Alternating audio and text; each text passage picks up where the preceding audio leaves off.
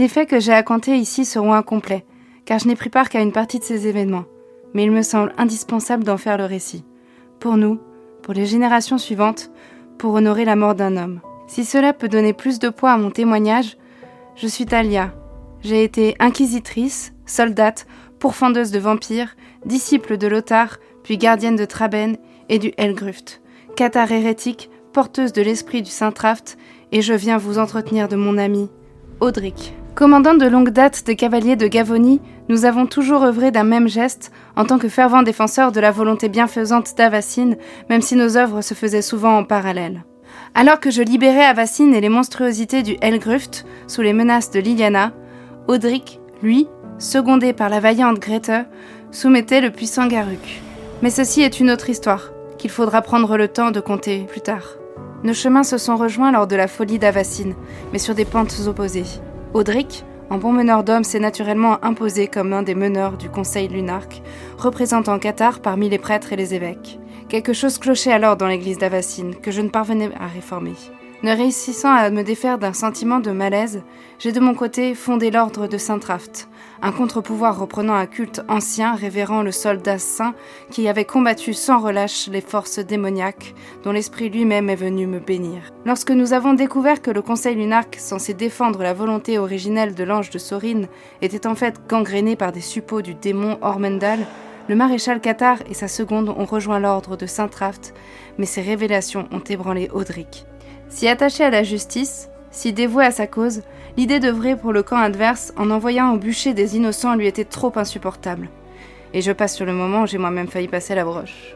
En proie au doute, incapable de lever l'épée, nous l'avons laissé en arrière avec l'intrépide Grete, et avons replongé dans les combats, soudainement obligés à faire cause commune avec les vampires pour lutter contre les créatures appelées Eldrazi. La situation apaisée, j'ai immédiatement écrit une lettre à Audric dans sa retraite au sein d'une chapelle de Procheland où avec Grete nous l'avions laissé, brisé. Ce lieu, fort reculé, n'abrite au moment des faits qu'un prêtre, un père et sa fille, venus chercher la protection du lieu saint, un endroit rêvé pour faire le point et trouver un peu de repos. Je ne peux qu'imaginer la douleur, l'épreuve que ce dut être pour lui d'apprendre la mort d'Avacine. J'ai appris par la suite qu'à la lecture de cette lettre, il brisa le symbole avassinien qu'il priait depuis des semaines. Coïncidence ou terrible dessein, le prêtre en charge de la chapelle quitte le lieu saint à la lecture de ma lettre, et quelques instants après l'accès de rage d'Audric, Enrica de la branche inférieure des Domnati, la vampire au sang de démon, pénètre les lieux à la recherche de la relique sacrée des larmes d'Avacine. La démoniaque buveuse de sang n'est bien sûr pas venue seule accompagnés par des cathares parias qui, sans leader pour les mener dans la nuit, se sont rattachés à son maître à elle, le puissant Ormendal, surgissant une fois de plus sur la route du maître tacticien. Le forçant une fois de plus à lever l'épée contre ses anciens alliés qui déferlent en nombre sur Prochland. Heureusement, les vampires ont toujours la langue bien pendue. Le blabla interminable de Enrica me donne le temps de pénétrer dans la pièce et de brandir les armes auprès de mon ami. Les accords de paix entre humains et vampires passés avec Olivia Voldaren, d'une branche de vampires dominante, n'ont pas l'air d'avoir cours chez les branches mineures comme les Domnati. Mais face à l'armée de cathares démoniaques, nos bras sont forts, nos coups assurés, et bien vite, l'ennemi change de tactique. Le prêtre fuyard revient, transformé en vampire, un immonde diablotin dans les bras et accompagné de vingt vampires domnati qui nous encerclent.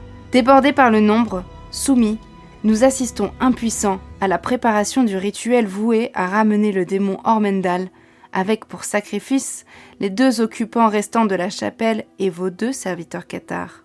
En bonne sadique, Enrica tue le père, ce qui arrache un cri de terreur à la fille, que l'on traîne de force à l'autel où le prêtre éventre la créature diabolique, versant le sang noir et épais dans une vasque. C'est à ce moment que tout bascule.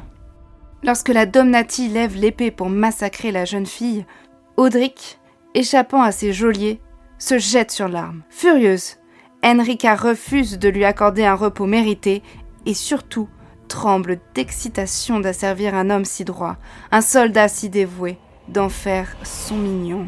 Tout s'enchaîne alors. Les vampires qui ont goûté ou reçu du sang d'Audric durant nos passes d'armes et leur maîtresse dans la foulée semblent souffrir le martyr.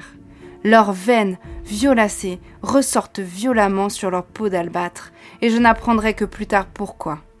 Durant les semaines de sa retraite, Audric, autant par désespoir que par ascétisme, avait jeûné, et s'était nourri presque exclusivement d'eau bénite, tant et si bien que son sang en était désormais gorgé. Miracle aussi de cette eau bénite, ou conséquence de sa volonté hors norme et de son dévouement à la cause humaine, lorsque le maréchal Qatar se relève, plus jeune et vaillant qu'auparavant, son esprit n'est pas asservi par celle qui lui a donné le sang. En quelques instants, il interrompt le rituel censé ramener Ormendal, ce qui met en déroute l'ensemble de nos adversaires.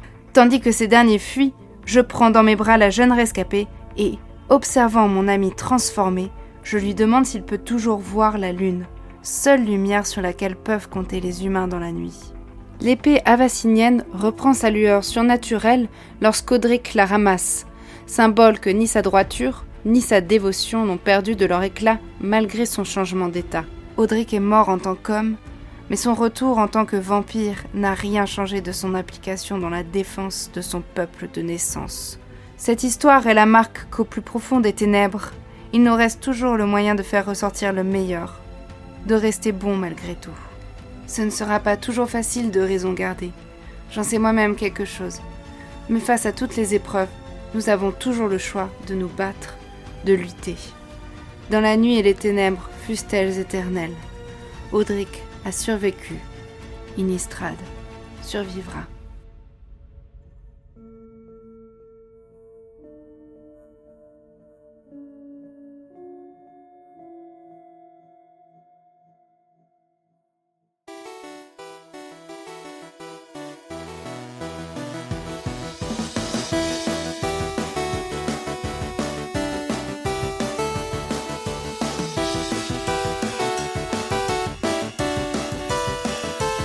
Et d'ici là, bon voyage entre les éternités aveugles.